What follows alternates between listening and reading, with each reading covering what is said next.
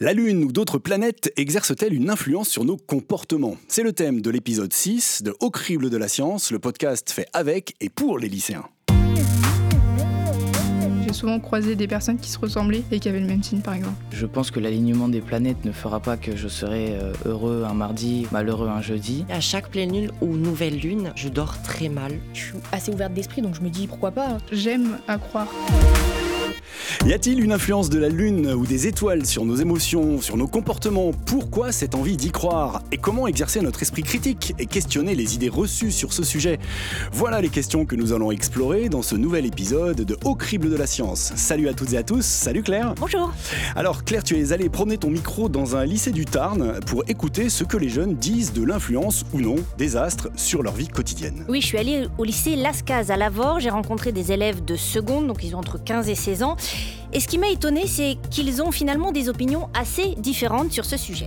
Ben oui, à chaque pleine lune ou nouvelle lune, euh, je dors très mal. Je sais que beaucoup de personnes disent voilà, la pleine lune, on dort mal. Et j'ai remarqué que je dormais mal, donc j'essaye de faire le lien. L'idée de la légende urbaine de on dort pas à la pleine lune. Mais ça se saurait si on dormait pas aux pleines lunes, quoi. Enfin, ça, ça se verrait, on aurait tout le monde euh, éveillé. Ça, je sais pas, ça se verrait au grand nombre, quoi. Pas forcément sur deux, trois personnes qui se disent Oh, tiens, ce soir, j'ai pas dormi. Tiens, bizarrement, c'était le soir de la pleine lune. Je pense qu'on a un peu trop allié ça euh, aux coïncidences, en fait. Bah, je pense que c'est comme euh, pour tout. Il y a des gens qui croient à certaines choses, d'autres qui n'y croient pas. Ça dépend de l'éducation des parents. Moi, je sais que les miens ne croient pas en l'astrologie. Je sais que mon père m'a dit que la lune euh, influençait euh, le sommeil, mais euh, ça, j'y crois un peu. Je n'en suis pas sûr. Je pense que les croyances, ça dépend vraiment. de l'éducation, de l'entourage et des faits apportés aux personnes qui euh, plus tard exprimeront ces faits à encore d'autres personnes. Compliqué hein, apparemment cette question de l'influence de la Lune sur notre sommeil et les raisons qui nous portent à y croire ou pas.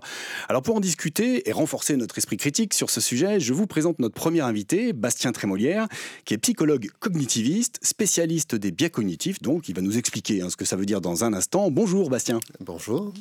Et comme on va parler de la Lune et des étoiles, nous avons aussi invité un astronome, Frédéric Pitou. Vous êtes chercheur à, à l'IRAP. L'IRAP, c'est l'Institut de recherche en astrophysique et planétologie de Toulouse. Et vous êtes aussi co-auteur d'un ouvrage euh, intitulé Croyances et idées fausses en astronomie. Bonjour et bienvenue Frédéric. Bonjour. Alors, pour, euh, nous avons entendu pas mal de choses hein, euh, sur ce premier reportage de Claire.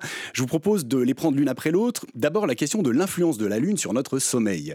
Une des lycéennes y croit parce qu'elle le vit, l'autre estime qu'il s'agit d'une légende urbaine, parce que si c'était vrai, à chaque nuit de pleine Lune, il y aurait plein de gens qui dormiraient mal. Commençons par vous, Bastien. Comment pouvez-vous expliquer ces deux types d'arguments opposés Oui, effectivement. Alors, ces deux types d'arguments, ils sont dus à différents facteurs.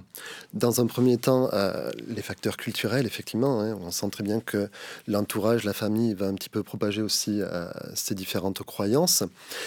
Moi, ce qui m'intéresse dans mon travail, lorsque j'étudie euh, notamment les biais cognitifs, hein, la psychologie, c'est Qu'est-ce que c'est qu'un biais voir- cognitif, juste déjà pour... Alors, exactement. Un biais cognitif, c'est un dérivé de ce qu'on appelle euh, à la base une heuristique, euh, qui est un raccourci de pensée. D'accord. Notre monde, il est très compliqué, il est très complexe. Si on devait euh, réfléchir systématiquement, eh bien, ce serait très contraignant pour nous. Et l'humanité nous a bien façonné, nous a permis d'avoir tout un tas de raccourcis que l'on va utiliser la plupart du temps, qui sont pour la plupart du temps, encore une fois, euh, très utiles, qui fonctionnent très bien, mais parfois, dans certains contextes, dans certaines circonstances, qui vont un petit peu nous euh, éloigner d'un raisonnement qui serait attendu, qu'on appelle un raisonnement normatif. Avec ces biais, maintenant, euh, arrive un modèle, ou est arrivé un modèle qu'on appelle les théories à, deux vitesses en français, avec cette idée que ben, nous, les êtres humains, on aurait finalement deux manières de penser, deux manières de raisonner. Une première manière qui serait euh, très rapide, très facile à mettre en place, hein. très simplement, on parlera de nos intuitions. Mhm. Possiblement évolutionnairement très ancien. Et d'un autre côté, une deuxième manière qui est beaucoup plus récente, un petit peu dans, notre, euh, dans l'évolution des espèces, qui, elle, serait beaucoup plus lente, nécessiterait, alors on l'évoquait déjà, ce qu'on appelle un effort de pensée supplémentaire, et qui viendrait à certaines reprises eh bien, corriger nos intuitions dès lors qu'on en a besoin.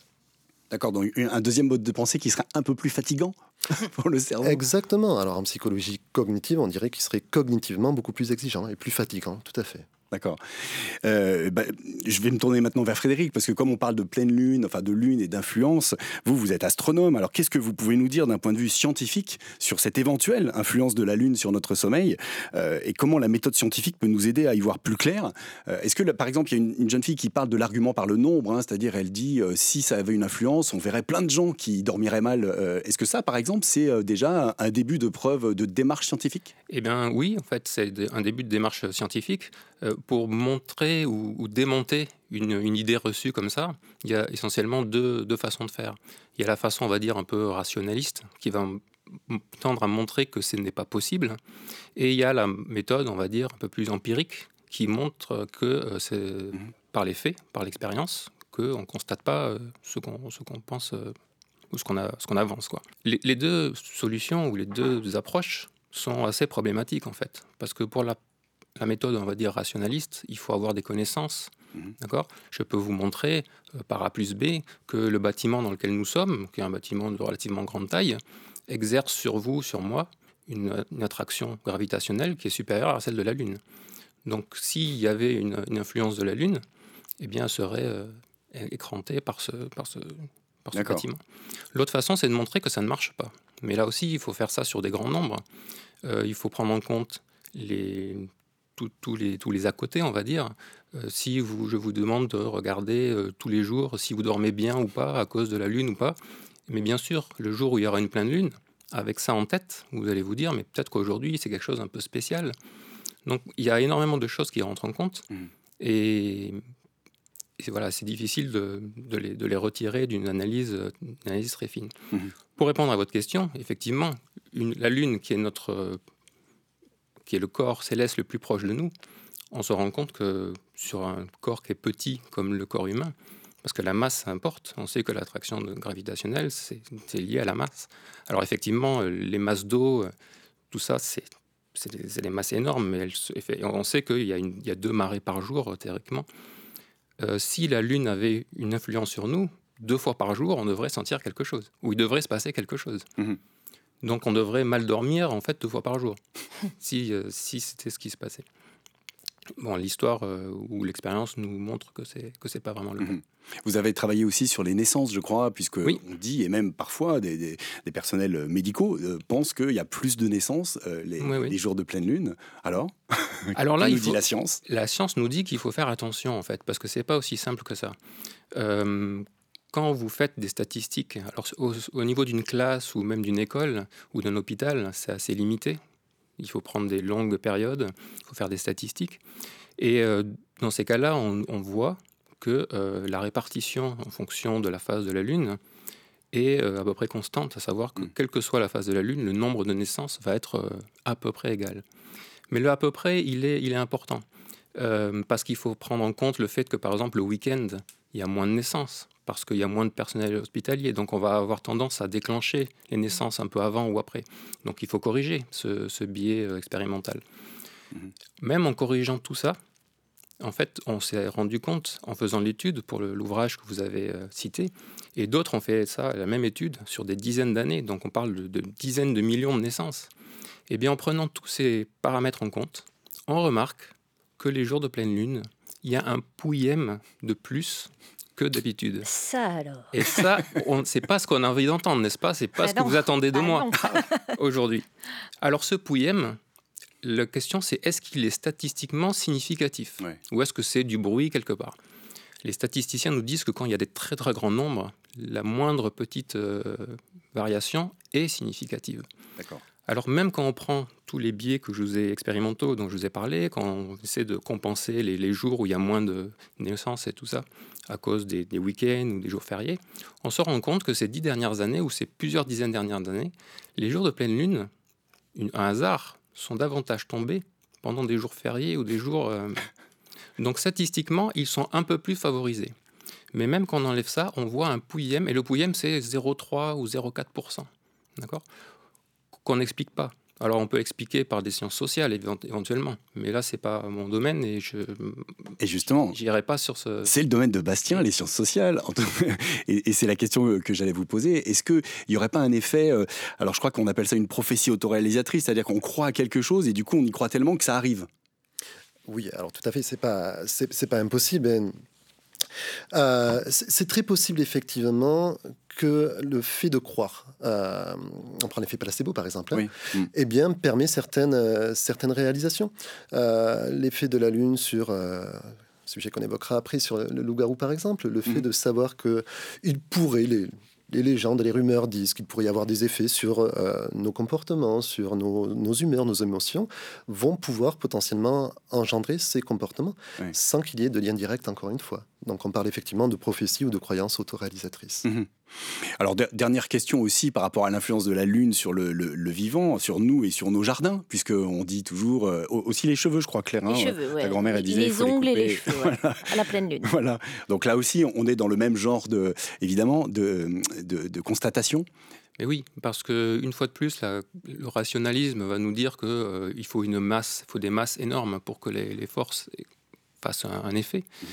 Et puis euh, là, on parle de petites masses, notre corps ou les plantes. Et une fois de plus, on a des marées deux fois par jour. Donc euh, s'il y avait vraiment une influence de la gravité, d'accord, de la Lune, eh bien on devrait avoir un cycle qui est, euh, qui est deux fois par jour. Mhm. Donc l'influence de la pleine ou la nouvelle lune ou du premier ou du dernier quartier, je ne sais, je ne sais quoi. là, c'est difficile à, expliquer.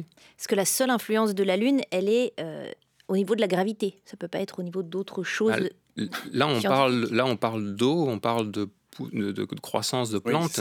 Donc, euh, euh, c'est essentiellement euh, l'eau qui est attirée par la Lune. après, il peut y avoir éventuellement la lumière qui est réfléchie, rayonnements. qui est réfléchie par le, Soleil. Mm. Enfin, pardon, la lumière du Soleil qui est réfléchie par la Lune. Mais cette lumière, elle est, nous, on la voit beaucoup. On a l'impression que c'est très brillant parce que notre œil s'adapte très bien dans le noir. Mais en fait, euh, c'est très très peu comme lumière. Pas, pas de quoi faire pousser ou quoi que ce soit. Oui, ou blanchir le linge particulièrement, puisqu'il y a aussi une autre légende urbaine qui mhm. consiste à dire euh, étendez votre linge les nuits de pleine lune et il sera encore plus blanc que blanc. En tous les cas, cette influence de, la Lune sur l'eau, c'est un des raisonnements, euh, alors on va dire scientifiques, qui est à la base parfois de, conclusions fausses. Hein, et, Claire, c'est euh, justement le cas avec euh, cette étudiante, élève que tu as rencontrée. Oui, elle s'appelle Cléo, donc au, lycée à, à, Lavore. Alors, elle a une vraie réflexion sur, sur tous ces sujets et elle m'a expliqué, raisonnement à la pluie, pourquoi les astres, les planètes, la Lune ont une influence sur les hommes. J'avais connu une personne qui était également Sagittaire et qui qui était né un jour euh, avant moi. Et euh, j'ai vu qu'on avait beaucoup plus de points communs que par exemple quelqu'un qui était euh, bélier ou un autre signe astrologique. Enfin, les planètes, c'est par rapport à là où on vit, donc on est forcément connecté aux planètes qui nous entourent, etc. Et que ça a une, forcément une, un lien avec nous, avec notre caractère et notre façon d'être. La Lune, elle a vraiment un impact sur la planète parce que déjà, il y a des des faits qui sont assez prouvés déjà avec euh, les marées, l'eau, etc. Et vu qu'on est lié à l'eau, qu'on est principalement constitué d'eau, je trouve qu'on a, je pense en tout cas, qu'on a un lien avec euh, la Lune. Voilà, alors là, on est vraiment face à, j'allais dire, un merveilleux raisonnement euh, faux, mais avec deux, deux, arguments qui sont vrais. Comment on appelle ça, Bastien Trémolière, ce type de, de raisonnement?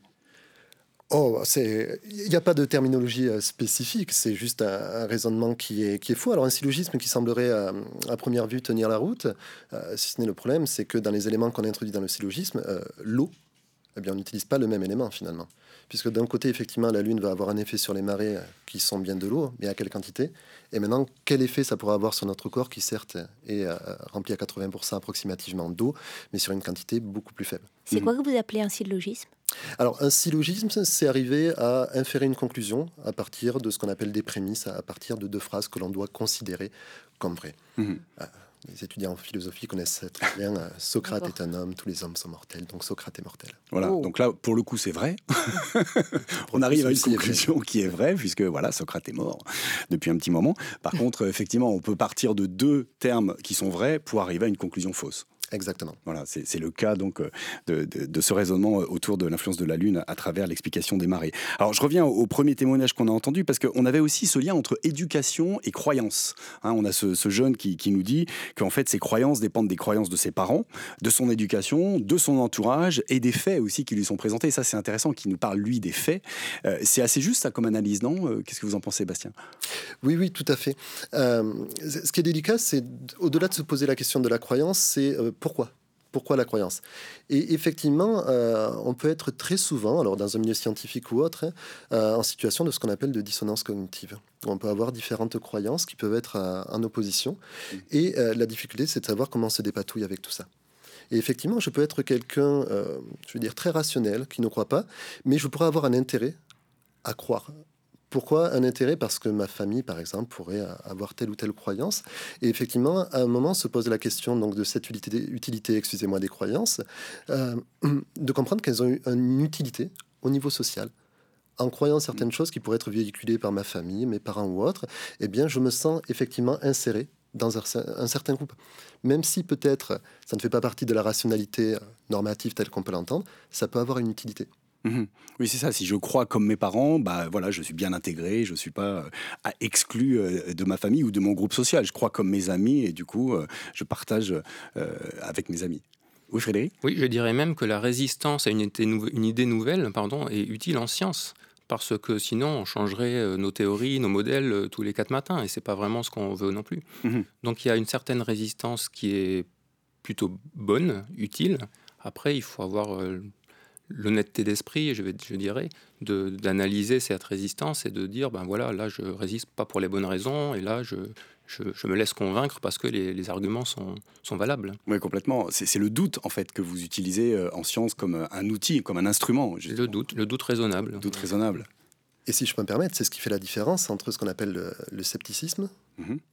qui devrait être sain, et le pseudo-scepticisme qui lui est plus une position vraiment qu'une recherche de euh, d'indicateurs, de preuves de fiabilité, etc. Oui, c'est ça. On peut on peut euh, distinguer en tous les cas, si ce n'est opposé, mais une démarche scientifique et puis une démarche, on va dire plutôt sociologique ou sociétale ou de posture, c'est-à-dire de, posture identitaire. Voilà, c'est ça, de posture identitaire. Je refuse de croire à ça parce que comme ça, ça me classe dans tel camp et j'aime faire partie de ce camp si je caricature un petit peu. Alors, ce que nous dit aussi le jeune sur les faits, c'est aussi quelque chose qui est assez important dans la démarche scientifique, je crois, et dans, ces, euh, euh, dans les outils qu'on peut conseiller, euh, qu'on peut recommander, cette attention aux faits, il faut toujours revenir dessus sans cesse. Oui, les faits et l'interprétation des faits, parce qu'il n'est pas tout de constater quelque chose, encore faut-il avoir la bonne explication.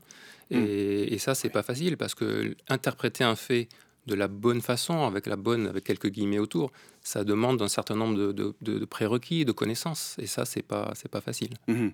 Alors, c'est là qu'il faut quand même qu'on parle un petit peu de l'horoscope, parce que euh, justement, là, c'est peut-être la démarche inverse qu'on fait, c'est-à-dire que on va euh, justifier des faits, ou en tous les cas, on va interpréter des faits en fonction de ce qu'on nous aura dit avant.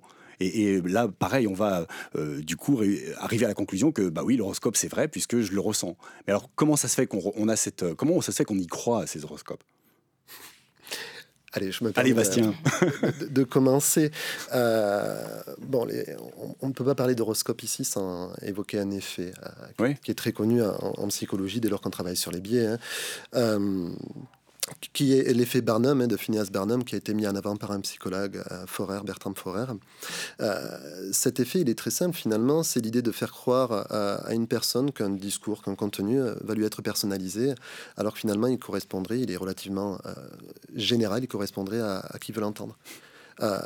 typiquement, des études existent là-dessus hein, qui mettent en avant des pseudo-analyses de personnalité ou autre, euh, euh, sur la base d'un thème astral.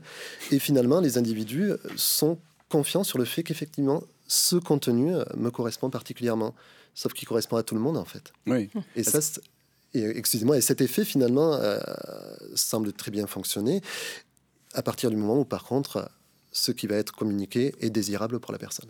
Oui, c'est ça. C'est-à-dire qu'on s'est écrit d'une certaine manière, qu'on a l'impression que ça s'adresse à soi personnellement, mais ça peut s'adresser à, plein de gens. Et puis généralement, c'est aussi des, des bonnes. Enfin, c'est positif ce qu'on nous annonce par un horoscope. Oui, oui, tout à fait. Alors, effectivement, envie d'y croire. Il y a un aspect motivationnel dans l'horoscope. Se lever ce matin, le, matin, en se disant qu'on va changer de travail et trouver le grand amour, c'est quelque chose qui est particulièrement positif. Le seul souci, c'est que les choses d'horoscope peuvent être aussi reprises d'année en année, changent de, euh, de signes, etc. Oui. Heureusement que ça n'arrive pas tous les jours non plus, parce que ça serait fatigant à la fin. Frédéric? Ah Oui, après, soyons honnêtes envers les astrologues. Euh, les horoscopes qu'on voit dans les, dans les journaux n'ont pas été écrits euh, la plupart du temps par des astrologues. Donc c'est un petit peu, euh, enfin c'est des journalistes. J'ai rien contre les journalistes, bien évidemment. Mais voilà, il faut rentrer. Claire, on s'en va. Il, il, faut, il, faut, il faut remplir du papier et voilà, ça c'est les choses qui reviennent. Euh, moi, ce que j'aimerais dire, c'est l'astrologie se fonde quand même sur des notions euh, astronomiques. Et d'ailleurs, il faut savoir qu'il y a quelques centaines d'années, les astronomes et les astrologues étaient les mêmes personnes. Hmm. D'ailleurs, j'en veux un peu à l'astrologie qui nous a volé le terme astrologie, étude des astres. Ça Ouais. devrait être. euh, Oui, c'est un mot scientifique. bah oui, tout à fait. Mhm. Et dans l'astrologie, on retrouve des, des, des- comment dire, des, des concepts, des conceptions astronomiques, comme le- les signes du zodiaque, par exemple. C'est pas un- le signe du zodiaque, c'est pas un gros mot. Ce sont les constellations qui se trouvent être sur la course du Soleil. Et euh, parler euh, du lion, parler de- pour un astronome comme moi, ça, ça, ça a du sens. Mhm. Euh, bon, après, je passe sur le fait que les astrologues oublient que sur les signes du zodiaque, il y, en a, il y en a 13 et pas 12, euh, qu'il y a un décalage dans, le, dans, les, dans les signes par rapport à ce qu'ils utilisent. Mhm. Mais, 13 signes du zodiaque Eh oui. C'est un scoop, ça. oh non, les astrologues le savent bien. Bon. Mais ils se servent, euh, ils se servent des 12 classiques pour... euh, Mais alors, c'est quoi exactement un signe? C'est un signe zodiacal C'est construit sur quoi alors? Alors, ce sont les constellations, donc ces espèces de formes qu'on peut former dans le, dans le ciel avec les étoiles, qui sont donc au nombre de 13 et qui sont parcourues par le Soleil au cours d'une année. D'accord. Donc ça, c'est une base, on va dire, scientifique d'observation. C'est le fait. C'est ça, c'est un fait euh, scientifique. D'accord. Et donc on fait un lien entre ces configurations euh, de l'espace, enfin dans l'espace, qu'on observe depuis la Terre, et euh, notre comportement, ou Voilà. nos émotions. Exactement. Et, Et la on a- configuration des planètes, euh, où est-ce qu'elles sont, dans quelle constellation, et on en tire, on essaie d'en tirer. Mhm. Et on en a 12 pour en avoir une par mois de l'année, par Bah, commodité, Bah bien sûr. on peut dire ça comme ça. Du coup, la 13e euh, constellation, on en parlait avec Bastien, effectivement, existe. Et comment s'appelle-t-elle? Le serpentaire. Serpentaire. Alors, le Serpentaire. Ah bah. Alors c'est très sympa le Serpentaire parce que bon, ça nous fait un boulevard de liaison, Ah, mais- hein, ma chère Claire, sur l'histoire du loup-garou et avec notamment un film très célèbre qui met en scène récemment euh, ces loups-garous et, et quelque part on, on a euh, la mise en scène à travers la fiction du plaisir de croire, hein, comme dans l'horoscope on peut avoir le plaisir de, de lire et de croire en son horoscope. Alors ce plaisir on va le retrouver dans, dans ce film euh, et dans les légendes, hein, comme dans celle évidemment du loup-garou. Bien. Qui peut me dire quelle est la différence entre un animagus et un loup-garou? Personne.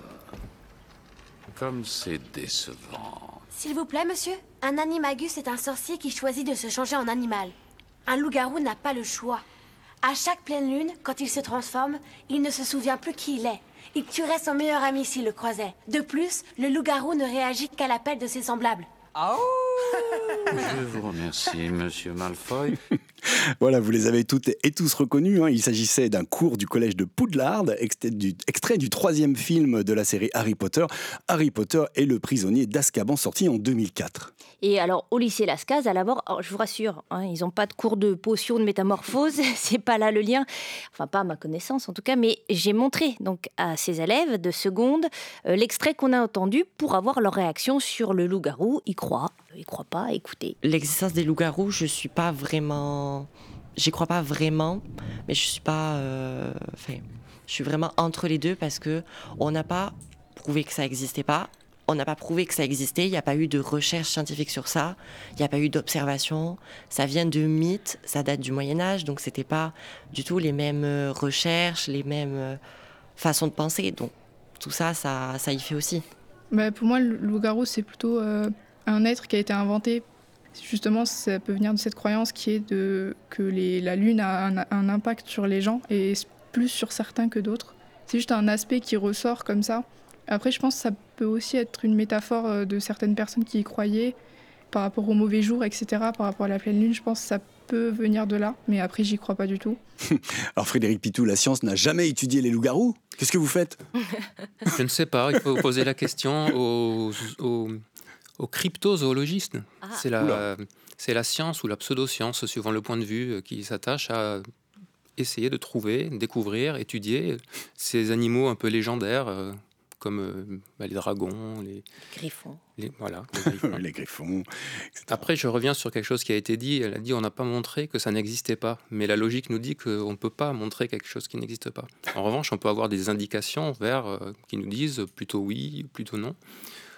À ma connaissance, euh, les animaux dans la nature qui se transforment comme ça euh, en quelques minutes en un autre, une autre entité, on n'en a jamais vu.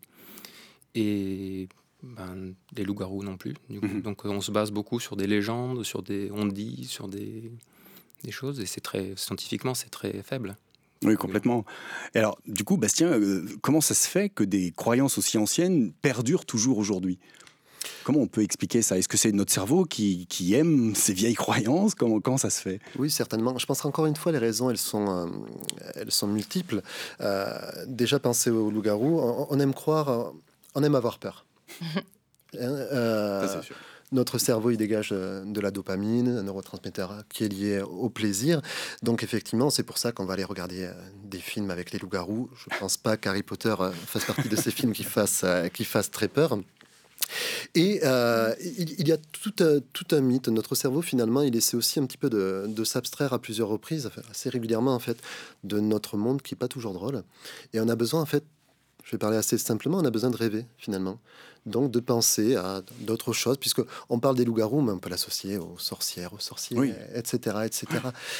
Euh, donc tout ça, ça va permettre en plus euh, pour l'individu, alors en particulier pour, pour le jeune, hein, ben, de faire face aussi à, ses propres émotions. Je disais, on aime avoir peur, mais effectivement, se faire face à, la peur, à l'inquiétude, à la colère, et de pouvoir finalement mettre des images pour après mettre des mots, ainsi de suite, comprendre ces différentes émotions. Mhm. Ce que disait la jeune fille, justement, en parlant de métaphore, de quelqu'un qui serait euh, mal luné ou qui serait lunatique, c'est comme on, disait euh, aussi à une époque.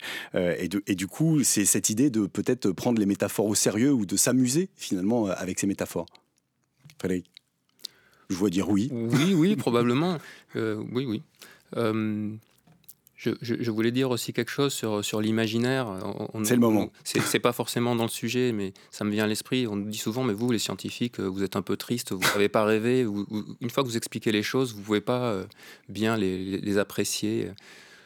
Moi, je ne vois pas euh, l'opposition entre le fait de comprendre un phénomène et de pouvoir l'apprécier visuellement.